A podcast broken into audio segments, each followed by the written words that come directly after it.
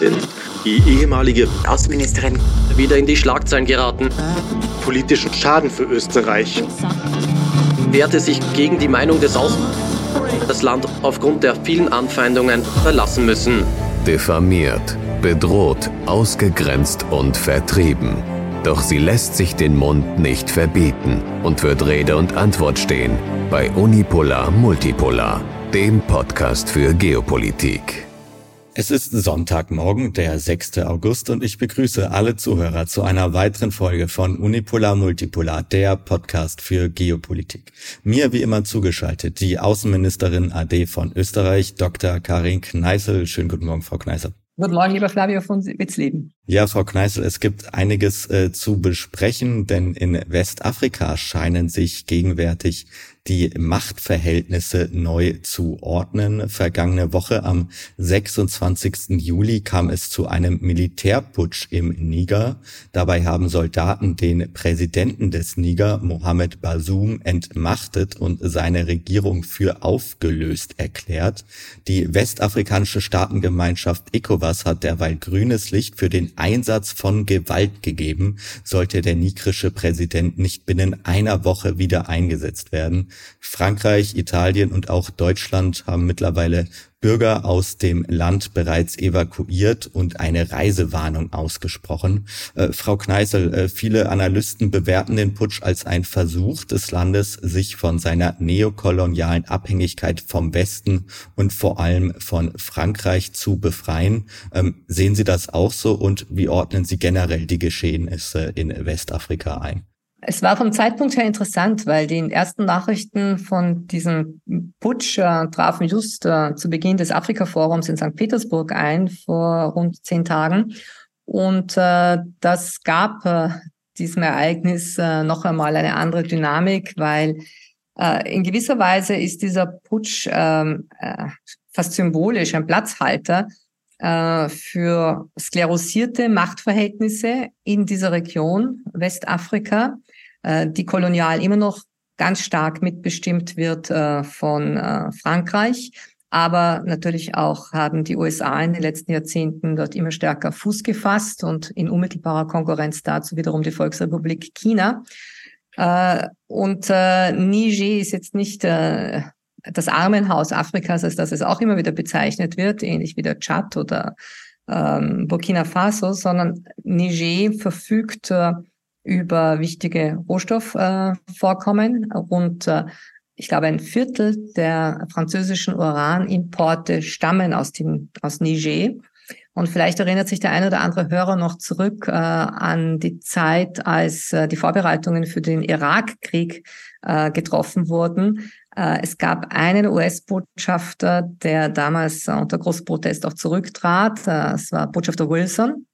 Oh, weil äh, unter anderem seine Frau, die für den CIA gearbeitet hatte, äh, öffentlich sozusagen demaskiert wurde von ihrem Arbeitgeber. Hintergrund des Ganzen war seine äh, kritische, sein kritischer Blick äh, auf äh, gewisse Machenschaften der USA, unter anderem in Niger. Also das ist äh, vielleicht den einen oder anderen hat interessiert, es gab wurde dazu auch einen Film gemacht, ich glaube mit dem Titel Fair Play oder Fair Game hieß der, dieser Spielfilm, das ist vor rund zehn Jahren entstanden. Und äh, Niger ist jetzt nicht irgendein westafrikanisches Land, äh, sondern es ist eben ein, ein wichtiger Uranlieferant und äh, äh, für sowohl für Frankreich als auch für die USA. Also hat immer wieder seine Rolle als kleiner Nebenschauplatz im Weltgeschehen eingenommen. Daher äh, ist es ein symbolisch, steht symbolisch für sehr vieles, eben sklerosierte Machtverhältnisse alter Kolonialmächte, äh, US-amerikanische versus chinesische Einflusszonen in der Region, Wettlauf um Rohstoffe und dann auch die Frage, äh, und was passiert dann als nächstes? Ähm, wir haben äh, auf dem afrikanischen Kontinent äh, eine ganze Reihe von sehr selbstständig arbeitenden Regionalorganisationen. Dazu gehört äh, die Union westafrikanischer Staaten, äh, die immer wieder in Konflikten auch ähm, präventiv diplomatisch äh, äh den großen Krisenausbruch hinteranhalten konnte. Äh, sie haben auch eine militärische Eingreiftruppe, die von der stärksten Armee dieser Region, nämlich der nigerianischen Armee, meistens dann geleitet wird. Und ähm, Diese Regionalorganisation ist jetzt auch schon heftig im Einsatz. Äh, da hört man an sich eher durchklingen, vor allem aus Nigeria. Achtung, Achtung, der Putsch äh, also ist völlig illegal. Äh, der ehemalige Präsident und sein Kabinett, die im Moment verhaftet sind, müssen alle wieder entlassen werden. Es müssen Wahlen abgehalten werden und so weiter. Aber es gibt auch andere Staaten wie Burkina Faso und Mali, die im letzten Jahr sich relativ stark emanzipiert haben von Frankreich. Das heißt, die eigentlich die militärischen Stützpunkte Frankreichs dort allesamt äh, schließen ließen, äh, französische Interessen geradezu rausgeworfen haben. Und äh, manche Beobachter in der Region meinen, äh, diese ganze Krise, die jetzt in Niger begonnen hat, hätte das Zeug zu einer größeren äh, Machtauseinandersetzung, wie wir sie in der Ukraine erleben, also Stellvertreterkrieg. Ja, wer das sagt, wird ja in Deutschland auch entsprechend äh, geharnischt. Aber äh, wir haben viele Stellvertreterkriege und, und auf dem afrikanischen Kontinent hatten wir jetzt schon lange keinen mehr. Ähm, aber äh, wenn es hier zu einem totalen Patt kommt und das Risiko besteht, dann äh, könnten wir sozusagen Frankreich gemeinsam im Boot mit den USA versus vielleicht äh, Russland äh, im gemeinsamen Verbund mit äh, vielleicht der Volksrepublik China haben. Also äh, der afrikanische Kontinent äh, lässt niemanden kalt. Hm, ja, Frau Kneißl, Sie haben es jetzt gerade schon angesprochen, nämlich die besondere Rolle von Mali und Burkina Faso, denn die haben äh, erklärt, wenige Tage nach dem Putsch, äh, dass ein militärisches äh, Eingreifen in dem westafrikanischen Nachbarland zur Wiedereinsetzung des äh, Präsidenten von ihnen als Kriegserklärung aufgefasst würde. Äh, konkret sagten sie, jegliche militärische Intervention in Niger käme einer Kriegserklärung gegen Burkina Faso und Mali gleich. Ähm, wie hoch sehen Sie denn jetzt die Gefahr, dass sich die Situation zu einem Flächenbrand in der Region ausweiten könnte, Frau Kneißl? Also aus der ganz großen Distanz gesprochen, ähm aber indem ich äh, sehr intensiv mitverfolge, mit höre, lese, äh, was sich abspielt. Ähm, das, das Risiko ist da. Also zu unterschätzen ist das nicht. Vor allem auch, weil ja äh, die militärische Gegenoffensive der NATO-gestützten ukrainischen Armee plus der vielen NATO-Söldner nicht so glatt über die Bühne geht, wie das äh, geplant war. Das heißt, wenn man jetzt einen neuen Kriegsschauplatz äh, holt, dann könnte man vielleicht den anderen äh, ein bisschen auslaufen lassen. Also das Risiko ist da, umso mehr auch, äh, als ja in, in dieser Region eine ganz andere Personalreserve auch vorhanden ist. Das heißt, sie haben aufgrund des Youth Bulge, also der demografischen Situation eines hohen Jugendüberschusses, Überschusses an jungen Männern, ähm, eine ganz andere äh, demografische Personalreserve für kriegerische Auseinandersetzungen, so wie wir es in, in diesem grauenhaften langen Stellungskrieg Eritrea-Äthiopien, äh, der sich über Jahre hingezogen hat, hatte, in Kongo. Also äh, Stellvertreterkriege auf dem afrikanischen Kontinent sind bedauerlicherweise nichts Neues. Das äh, war im 19. Jahrhundert so, Großbritannien versus äh, Frankreich, Faschoda-Krise, aber das hatten wir im, im Kalten Krieg, äh, vor allem also die, die fürchterlichen Kriege in Angola und Mosambik, das waren äh, UdSSR-USA-Auseinandersetzungen. Und äh, zuletzt äh, das Massensterben völlig an der Öffentlichkeit vorbeigegangen. Geschätzte vier bis sechs, vielleicht auch mehr Millionen Menschen, die im Kongo das Leben ließen, auch aufgrund verschiedenster äh, Stellvertreterkonflikte. Äh, ich schätze das Risiko als relativ hoch ein, auf einer Skala von eins bis zehn mindestens acht.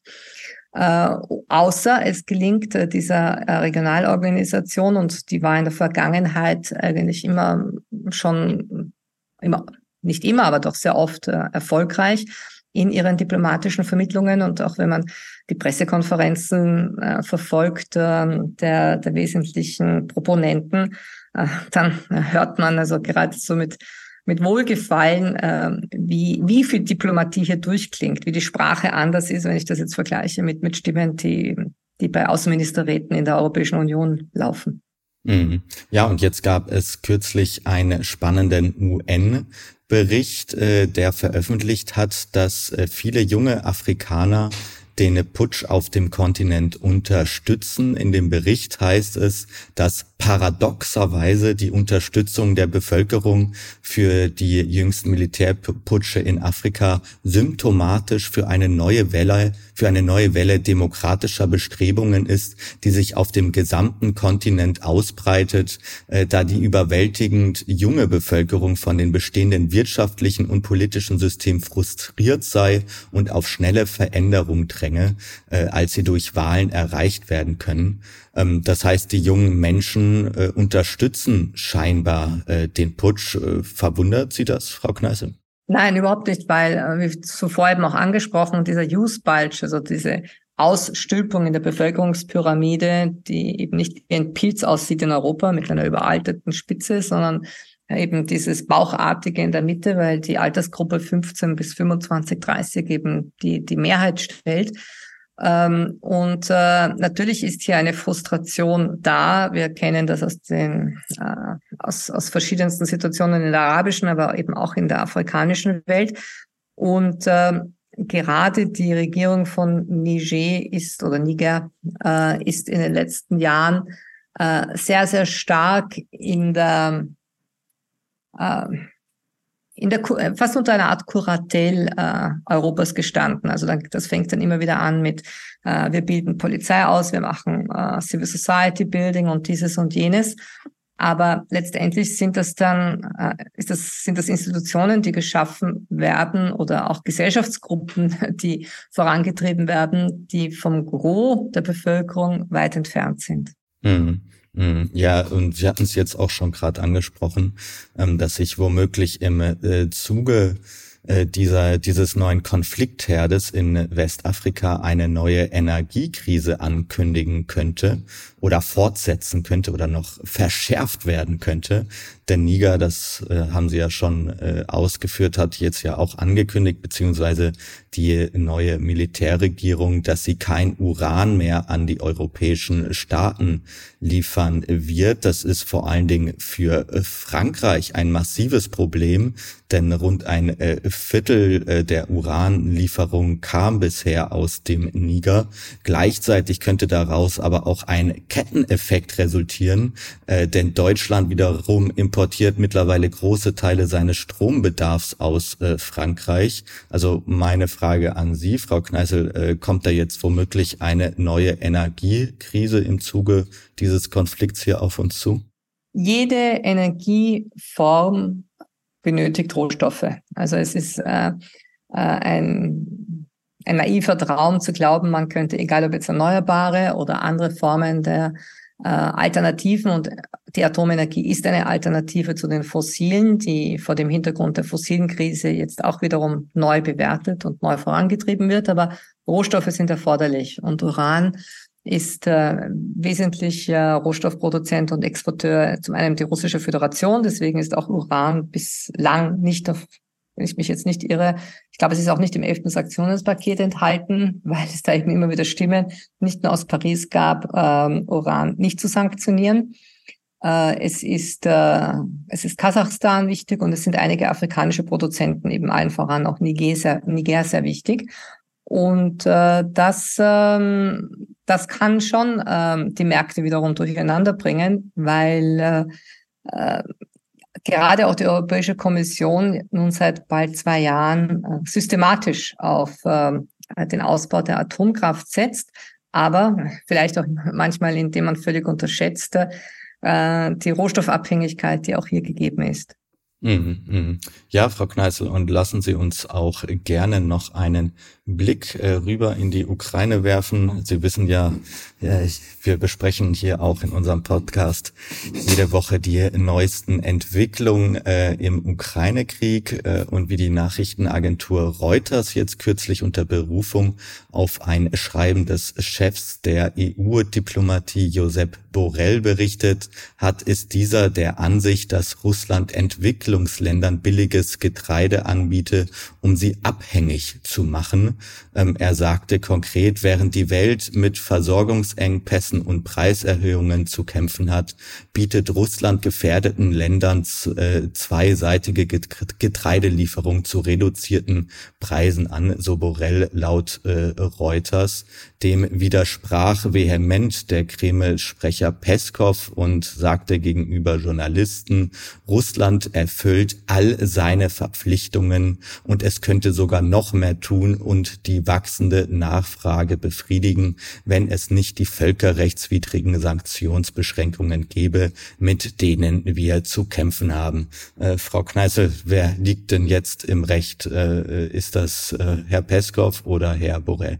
Ich würde äh, jetzt, jetzt einmal eher Herrn Peskov recht geben, weil äh, die Tatsache, dass die größten Getreideexporteure im Moment äh, unter eben Sanktionen sind, wie beispielsweise eben Belarus und äh, die russische Föderation, die Ukraine äh, mit äh, der Kriegssituation äh, beschäftigt ist und die Exportwege äh, im Kreuzfeuer aller Kriegsparteien stehen, ähm, ist zweifellos eine, eine Versorgungskrise da und äh, da warten ja die äh, Rohstoffbörsen nur darauf, äh, dann eben den Preis auch noch einmal ein Stück höher zu treiben, wenn man sich sagt, ah, es könnte ja dann die nächste äh, das nächste Nadelöhr kommen und äh, da machen wir unsere Terminkontrakte schon einmal äh, zukünftig teurer. Äh, also die äh, die Sanktionen, die Kriegssituation, äh, das alles äh, spielt natürlich äh, Preiskrisen und Nahrungsmittelverknappung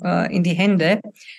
Ähm, ich habe mit dieser grundsätzlich mit mit diesem Thema des des globalen Getreidemarkts und dieser gesamten weichen Rohstoffe, wie sie heißen, egal ob es jetzt Orangensaft ist oder Reis oder was auch immer, die sozusagen global gehandelt werden und auch äh, Objekt der Spekulation sind, insofern ein Problem, als äh, ich würde sagen, die Abhängigkeit dieser Abnehmer ist schon lange entstanden, nämlich indem ihre äh, die Speisepläne sich einfach über die letzten Jahrzehnte radikal geändert haben. Weizen und Getreide waren nie auf den Speiseplänen der westafrikanischen Staaten in dem Umfang gegeben, wie das eben in den letzten Jahrzehnten entstanden ist. Äh, man hat sich von Süßkartoffeln und, und anderen hirseartigen ähm, eben äh, Pflanzen äh, traditionell ernährt. Und äh, es waren eigentlich die transnationalen äh, Nahrungsmittelkonzerne wie Monsanto, äh, wie Nestle, äh, die als eben wesentliche Akteure hier in den letzten 50 Jahren ähm, die Abhängigkeiten geschaffen haben. Also äh, da müsste Herr Borrell nur ganz kurz ins Geschichtsbuch oder in die Statistik hineinschauen, um, um sich zu orientieren, dass diese Abhängigkeiten eigentlich geschaffen wurden äh, durch große westliche transnationale Firmen. Äh, und Russland ist ja kurioserweise, es ist die Ironie der Geschichte, aufgrund der Sanktionen des Jahres 2014, damals vor dem Hintergrund der Krim-Krise, hat Russland reagiert äh, mit Gegensanktionen, vor allem im landwirtschaftlichen Bereich. Und äh, die Idee der Diversifizierung und äh, stärker wieder zum Nahrungsmittelexporteur zu werden, ist an sich in gewisser Weise zu verdanken dem Sanktionsmechanismus von 2014. Also ähm, Russland hat zuvor sehr, sehr stark äh, profitiert äh, von den großen Preisspannen im Erdöl- und Erdgassektor und so seine Wirtschaft saniert äh, in den frühen Nullerjahren, aber damals die Landwirtschaft vernachlässigt. Und alle Versuche, die Landwirtschaft wieder auf Vordermann zu bringen, scheiterten einfach daran, dass, dass sich nicht Investoren fanden, dass sich nicht Arbeitskräfte fanden. Und es waren erst die Sanktionen von 2014, die der russischen Landwirtschaft einen gewaltigen Auftrieb gegeben haben. Das heißt, äh, es ist zu kurz zu, gegriffen von Borrell zu sagen, Russland schafft Abhängigkeiten, die waren schon vorher da. Und es ist vielleicht auch zu kurz gegriffen von, von russischer Seite zu sagen, ähm, wir, wir, wir, wir sind da ganz auf dem richtigen Weg unterwegs, weil äh, der richtigere Weg wäre vielleicht auch ähm, auf afrikanischer Seite neulich darüber nachzudenken und wie kann man sich weniger verwundbar machen von äh, Nahrungsmittelimporten und wie kann man äh, äh, die eigentliche, die eigene äh, Diät, äh, die sozusagen eine andere war, wieder neu aufbauen. Hm. Wie ging er das denn, wenn ich mal ganz naiv nachfrage, hätten Sie da einen Vorschlag, Frau Kneißl? Also ich, ich habe mich vor vielen Jahren einmal, äh, sicherlich schon 20 Jahre her, ich mich stärker mit dem Thema zusammen auseinandergesetzt, weil damals war ich in der Entwicklungszusammenarbeit äh, wirklich hauptberuflich tätig eine Weile. Äh, auch entsprechend ernüchtert dann aus dem Ganzen wieder rausgegangen, äh, weil man einfach sieht, das ist, das ist Big Business, ja, das hat wenig mit Zusammenarbeit und Entwicklung zu tun. Ähm, aber die, die Frage, dass, äh, äh dass Nahrungsmittelgroßkonzerne, egal ob sie jetzt äh, US-amerikanischer oder russischer Provenienz sind, natürlich äh, ganz anders auftreten können mit anderen Preisen, mit anderer Qualität, äh, als das jetzt ein, ein senegalesischer Kleinbauer mit seinen Hirse- und Maniokprodukten kann. Das liegt auf der Hand und das liegt betrifft ja jetzt nicht nur den, den afrikanischen Nahrungsmittelmarkt, das fängt ja schon auf dem EU-Markt an. Also erinnern wir uns, dass äh, das äh, Getreideabkommen ja heftige Kritik, äh, auf heftige Kritik stieß in Polen und in Ungarn, weil die auch wichtige Nahrungsmittelproduzenten sind und die Bauern gesagt haben, diese, diese massiven Lieferungen aus der Ukraine und Russland zerschmettern uns unseren lokalen Markt. Das heißt, bitte, wir wollen damit nichts zu tun haben. Und das, was in Ungarn oder Polen passiert und das sind relativ äh, gut etablierte äh, Nahrungsmittelindustrien, äh, zerschmettert natürlich noch viel stärker die ohnehin zerbrechlichen Strukturen eines äh, senegalesischen oder, oder peruanischen oder sonstigen Getreidemarkts. Das heißt, ähm, Abhängigkeiten sind da und äh, vielleicht sollte man auch hier wieder stärker diversifizieren, äh, wie man äh, wie man sein Brot bäckt. Äh, äh, es gibt die lateinamerikanischen Maisfladen bis hin eben zu den äh, Kartoffelbrot und, und Kastanienbrotproduktionen, die ja auch in Europa einst bestanden, als Getreidemittelknappheit ein Dauerthema war. Südfrankreich, Norditalien, man backte sein Brot oder bug sein Brot, glaube ich, sagt man korrekt, auch auf Kastanienmehlbasis. Ja. Mm, mm, mm. Ja, Frau Kneißl, lassen Sie uns mal weiter äh, in die Ukraine blicken, beziehungsweise rüber in die russische Hauptstadt nach Moskau, denn dort kam es am frühen Dienstagmorgen in einem Moskauer Geschäftsbezirk erneut zu Explosion in Folge eines Drohnenangriffes. Der Bürgermeister von Moskau teilte daraufhin auf seinem Telegram-Kanal mit, dass eine äh, Drohne in einen Wolkenkratzer gestürzt sei und dabei die Fassade im 17. Stock beschädigt habe. Laut russischen Verteidigungsministeriums habe es sich dabei um ukrainische Drohnen gehandelt. Ähm, das ist jetzt schon der zweite Drohnenangriff auf das Geschäftszentrum von Moskau innerhalb von drei Tagen. Äh, Frau Kneißl, wir haben auch hier immer wieder in unserem Podcast darüber gesprochen, dass sich der Krieg äh, so langsam aber sicher scheinbar auch auf russisches Territorium ähm, bewegt. Äh, ist das ein weiterer Indiz, ein weiteres Ereignis, das diese These bestärkt, Frau Kneißl? Ja, äh, und äh, es sorgt zweifellos für ein großes Unbehagen, weil äh, die Frage, die sich die Menschen stellen und Kommentatoren, ist natürlich äh, erstens, äh, woher kommen diese Drohnen? Sind die jetzt wirklich von ukrainischem Staatsgebiet abgeschossen worden oder sind das Sabotagegruppen auf russischem Staatsgebiet, die das unternehmen, wie das vielleicht auch im Fall äh, der Drohnenangriffe auf äh, das Kremlgebäude war vor einigen Monaten? Und äh, äh, die wesentlichen Kriegsberichterstatter meinen, äh, militärisch sei das alles bedeutungslos, aber es versetze psychologische Nadelstiche und würde sozusagen der psychologischen Kriegsführung damit dienen. Äh, ja, es ist ein Thema, wo höchste Transparenz geboten ist. Und ich glaube, äh, auf russischer Seite ist man sich das auch vollkommen bewusst. Da wird nichts vertuscht. Da wird einfach gesagt, die Bilder, das ist passiert. Äh, es ist nicht mehr passiert, weil dieses und jenes möglich war. Äh, und offenbar war in der Nacht von Donnerstag auf Freitag auch äh, ein neuerlicher, größerer Drohnenangriff unterwegs, konnte aber dann doch von äh, russischen Schwarzmeerflotte abgefangen werden.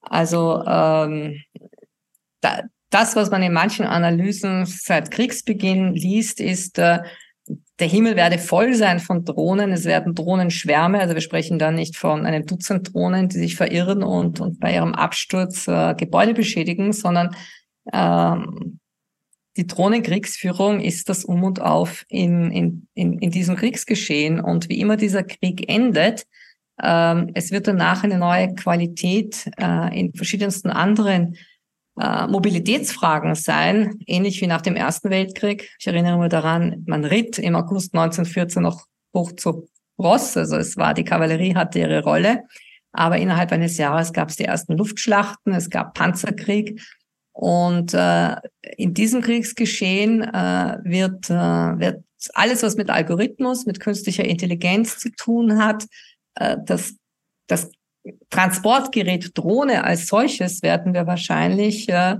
in einer völlig neuen Dichte und, und Form nach diesem Krieg in unserem Alltag äh, erleben. Also die Mobilität wird sich damit auch wiederum anders darstellen. Nur was bis dorthin passiert, welche Form von, von Drohnenkriegsführung noch erfolgt, äh, wird sich weisen. Ich erinnere mich an ein Gespräch mit einem Vertreter vom Internationalen Komitee des Roten Kreuzes in Genf äh, vor fünf Jahren, äh, das mich, äh, dass ich in guter Erinnerung behalten habe. Er hat damals gemeint, äh, es gibt bereits Drohnen. Ich spreche von vor fünf Jahren. Dieser Krieg beschleunigt vieles in der Forschung und Herstellung. Aber diese Drohnen sind nicht größer als Streichhölzer, äh, sind entsprechend äh, programmiert und können beispielsweise durch ein offenes Fenster, einen Fensterschlitz, eine offene Tür in einen Sitzungssaal hineinfliegen und durch Gesichtserkennung und Programmierung äh, weiß dieses Gerät, welche, welche anwesende Person es zu attackieren und zu vernichten hat. Also äh, da helfen ihnen dann auch keine Bodyguards und gepanzerten Limousinen vor der Tür mehr. Äh, wir sind in einer neuen Dimension drinnen und äh, äh, das ist uns, glaube ich, noch nicht ganz klar. Ähm, wie das in diesem Krieg sich noch auswirken wird und vor allem, was das dann auch für unser aller Leben danach bedeutet. Und es wird dann danach geben.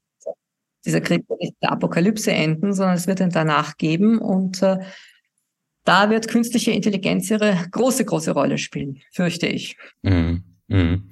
Und haben Sie eine Idee, Frau Kneißel, äh, wie, wie es die Ukraine immer wieder schafft, äh, ins Moskauer Stadtgebiet mit Drohnen einzudringen? Äh, das wird ja wahrscheinlich äh, nicht von ukrainischem äh, Territorium ausgesteuert werden, sondern äh, irgendwo aus Russland. Also haben Sie da eine Erklärung für, wie, wie das vonstatten geht? Äh, da, da, das ist ja der, der, der große Punkt, äh, den, den man sich wahrscheinlich in der russischen Debatte stellt, den sich die Behörden stellen. Und es gibt dazwischen immer wieder dann Berichte, äh, der Inlandsgeheimdienst FSB habe diese und jene Sabotagegruppe ausgehoben im, in der Region so und so. Also äh, dass hier, äh, ob es jetzt Kollaborateure sind mit äh, NATO und ukrainischen, ukrainischer Regierung oder ob das selbsternannte Gruppen welcher Art auch immer sind, äh, weiß ich nicht. Aber ähm, offenbar, offenbar gibt es hier Gruppen, die genau das unternehmen und damit äh, diese interne Gefahr darstellen. Hm. Ja, und Frau Kneißl, äh, es gibt nicht nur negative Nachrichten, sondern auch ein wenig Positives von der Front. Denn in Saudi-Arabien äh, finden dieses Wochenende Friedensgespräche äh, statt. Dort treffen sich nicht nur Vertreter des Westens und der Ukraine, sondern auch aus dem globalen Süden. Russland allerdings äh, wurde nicht zu den Gesprächen nach Saudi-Arabien eingeladen, was äh, von Mexiko scharf äh, kritisiert worden ist. Der mexikanische Präsident hat sich daraufhin da, da, dazu auch erklärt und er meinte gegenüber RIA Novosti, wenn sowohl die Ukraine als auch Russland bereit sind, eine Friedenslösung zu suchen, werden wir teilnehmen. Wenn die Konfliktparteien zustimmen und andere Länder zu diesem Zweck einberufen. Wir sind für den Frieden. Wenn beide Länder vertreten sind, dann sind wir auch vor Ort. Ähm, Frau Kneißl, wie sehen Sie denn dieses, diese Format, dieses Friedensgespräch in Saudi-Arabien und wie sehen Sie da auch äh, die, die Rolle von, von Mexiko? Denn es ist ja schon interessant, dass sich da ein Land äh, äh, so stark macht für den für den brutalen Aggressor aus ja. aus Moskau. Die mexikanische äh, Tradition der Diplomatie und des Völkerrechts ist eine wirklich besonders interessante, wie im gesamten lateinamerikanischen Raum eine viel stärkere Verrechtlichung der internationalen Beziehungen über Jahrzehnte, Jahrhunderte fast hindurch stattgefunden hat, als das vielleicht viele in Europa mitbekommen haben. Aber ähm, mit dem Recht zu arbeiten, mit dem Völkerrecht, mit Vertragsrecht, äh, das ist eine ähm, das ist ein, ein, ein Thema, das eigentlich auf der Agenda eines jeden lateinamerikanischen Politikers ist. Und sie haben dort viele Grenzkonflikte und andere Dispute viel besser gelöst, indem sie sich Schiedsgerichte und sonstiges eingerichtet haben, äh, während wir in Europa, egal ob jetzt zu Minderheitenschutz, Volksgruppen oder Grenzkonflikten, die wir auch in Europa haben, äh, kein Stück weiterkommen. Ähm, weil die Diplomatie schon lange nicht mehr funktioniert, auch EU-intern nicht mehr. Äh, und äh, so viel zu Mexiko und zu Lateinamerika insgesamt gesagt. Also ähm, da gibt es Stimmen, eben den Präsidenten von Mexiko, der ein, ein bemerkenswerte Persönlichkeit ist, äh, und äh, sagt, äh, halten wir bitte mal inne und setzen wir sozusagen unsere Logik in dem Ganzen ein. Was bringt eine Konferenz, äh, wo nur eine Konfliktpartei gegeben ist? Was soll das? Ja, also äh, das ist dann sozusagen eine, eine diplomatische Echokammer, die, die da zelebriert wird. Ähm, und das andere ist, dass natürlich jede Plattform in irgendeiner Weise nützlich sein kann. Ich weiß nicht, was äh, die saudische Regierung, in dem Fall äh, das saudische Königshaus, äh, den, ähm, den Kronprinzen und, und vielleicht einige Mitarbeiter des Außenministeriums besonders bewegt hat, hier jetzt auch eine weitere Initiative, Konferenz zu setzen, nachdem wir ja an sich äh, bestimmte Versuche einer, einer Pendeldiplomatie auf höchstem Niveau aus China haben. Es gab diese afrikanische Demarche äh, vor zwei, drei Wochen. Ähm, man hat fast den Eindruck, während wir jetzt unseren Podcast machen, kommt mir dieser Gedanke, ähm, es, es kommt fast zu einer Inflation an Besuchsdiplomatie. Also Ähnlich wie ich mich erinnere in Bosnien zu, zur Spitze des Krieges dort, da waren die handelnden Personen nur mehr mit den Empfangen von Vermittlern beschäftigt. Ähnlich wie es wir aus dem Palästina-Israel-Konflikt seit bald 100 Jahren kennen. Äh, also wer hat da noch nicht vermittelt? Jeder, der irgendwas auf sich hält, will eine Palästina-Initiative. Jede US-amerikanische Regierung, jeder abgehalftete EU-Politiker will in Palästina äh, aktiv werden. Also es, äh, es, es schafft ein Betätigungsfeld. Krieg schafft ein Betätigungsfeld für die Waffenindustrie, für die humanitären und für die Vermittler gleichermaßen. Mhm. Aber was glauben Sie denn, wer tatsächlich am Ende sich als ein möglicher Friedensvermittler im Ukraine-Krieg ähm, äh, positionieren könnte? Denn wir sehen ja, wir haben ja auch immer wieder davon gesprochen, dass es eigentlich auch ein Land wie Deutschland sein könnte, das da wichtig vermitteln könnte. Aber ich glaube, äh, spätestens äh, mit der Lieferung von Leopardpanzern und schwerem Geschütz äh, sollten wir uns bewusst sein, dass Deutschland diese Rolle auf jeden Fall nicht äh, einnehmen wird. Äh, deswegen Frau Kneißl, wer kommt denn da überhaupt noch in Frage? Ist es vielleicht tatsächlich China oder wo sehen Sie da ein, ein, ein möglichst, äh, einen möglichen äh, Frieden, ein, ein Land, das zum, zum Frieden vermitteln könnte in diesem Konflikt? Ein, ein Apparat, ein diplomatischer Apparat, der die Knochenarbeit einbringt, weil das ist alles sehr, sehr viel Knochenarbeit, Absätze, Wortspielereien in einem Text in Einklang zu bringen mit den Wünschen aller Beteiligten, eine Tagesordnung auf die Beine zu stellen. Das kann, ähm, wie beispielsweise im Fall der Vermittlung äh, Saudi-Arabien, Iran, auch ein, ein relativ kleines Land wie der Oman sein, der diese Knochenarbeit vorleistet äh, weil, weil, weil, weil niemand Angst hat sozusagen vor diesem Apparat, äh, weil er wirklich neutral ist. Aber wenn es dann um das Finale geht, äh, wenn es darum geht, dann Macht zu projizieren und äh, die jeweiligen Konfliktparteien äh, auch entsprechend über äh, Zuckerbrot und, und, und andere Mittel, ich mag dieses Wort der Peitsche nicht, aber sozusagen über, über gewisse Mechanismen auch äh, in eine bestimmte Richtung zu bewegen, braucht man Einfluss, braucht man Machtprojektion. Äh, das war in der Vergangenheit der Fall äh, der Europäischen Union und der USA, äh, die dann eben an, an bestimmten Konfliktherden über Geldmittel, über Versprechungen entsprechend tätig wurden. Und wer kann das heute, wer kann das ganz konkret in diesem Konflikt meines Erachtens eher am ehesten noch Peking im Zusammenspiel äh, mit der Türkei, äh, weil sich dort einfach auch viele Diplomaten in das Dossier mittlerweile gut eingearbeitet haben und äh, persönliche Kontakte pflegen mit ihren russischen und ukrainischen Gegenüber. Das ist ja auch etwas ganz Entscheidendes, dass man auf dieser technischen Ebene Vertrauen aufbaut. Also aus heutiger Sicht gesprochen, und das hätte ich auch vor einem Jahr gesagt, äh, oder habe ich auch gesagt, äh, ist es äh, Peking im Zusammenspiel mit äh, der Türkei. Und ähm, vielleicht nimmt man dann am Rande noch äh, äh Stimmen aus äh, den aus, aus, aus bestimmten EU-Staaten mit, aber da fiele mir eigentlich wirklich nur Ungarn ein und bis zu einem gewissen Grad vielleicht Frankreich immer noch, obwohl äh, die aktuelle Regierung auch ihre äh, sehr ambivalent ist. Nur ähm, man, man muss sozusagen andocken an, an, an bestimmten Apparate und das wäre, äh, dieser Andockungspunkt wäre in Budapest äh, wahrscheinlich am stärksten gegeben, wenn es um die Europäische Union geht. Daher ähm, jedenfalls China und Türkei. Hm.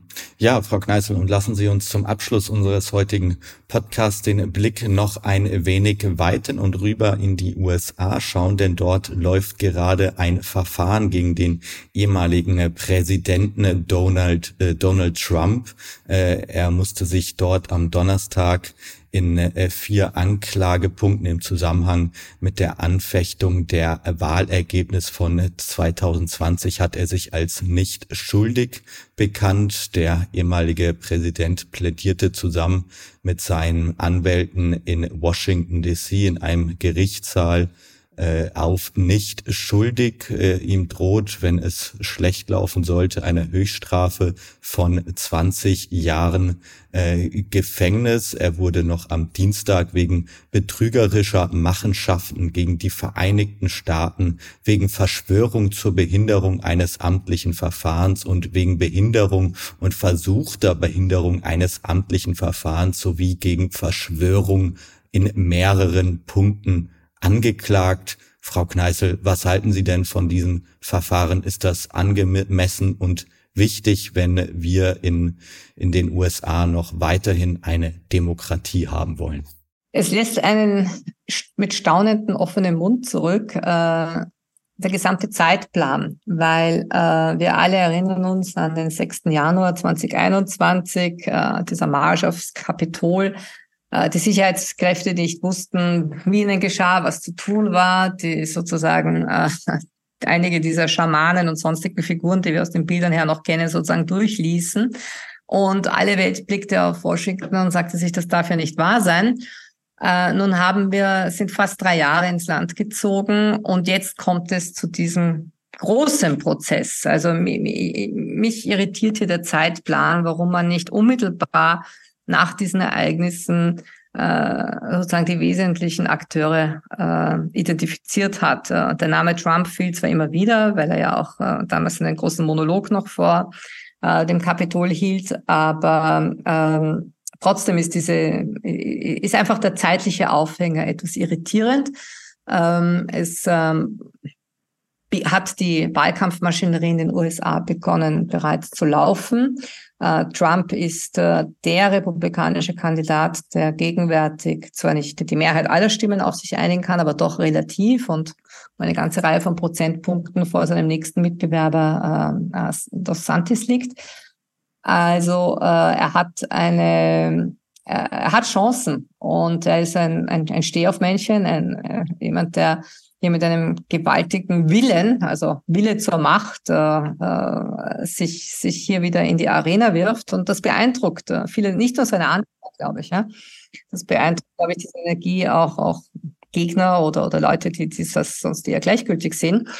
Und äh, wie das nun alles abläuft, ist, also gibt schon Anlass zu, zu, zu vielen, vielen Fragen. Äh, und ich, äh, es ist, wir alle haben vielleicht gehört in den letzten Tagen immer wieder diesen Begriff von der äh, Weaponization of Justice, also von der, wie soll man das richtig auf Deutsch sagen, dass die Justiz hier eingesetzt wird für ähm, ja einfach äh, instrumentalisiert wird. Weaponization ist, ist heftig, aber sagen wir mal, sie wird instrumentalisiert für politische Machtkämpfe. Und das tut der amerikanischen Justiz, glaube ich, nicht gut. Äh, insgesamt äh, die ähm, äh, die hiermit also stell, äh, ganz klar Stellung ergreift von der Formulierung der Anklage her.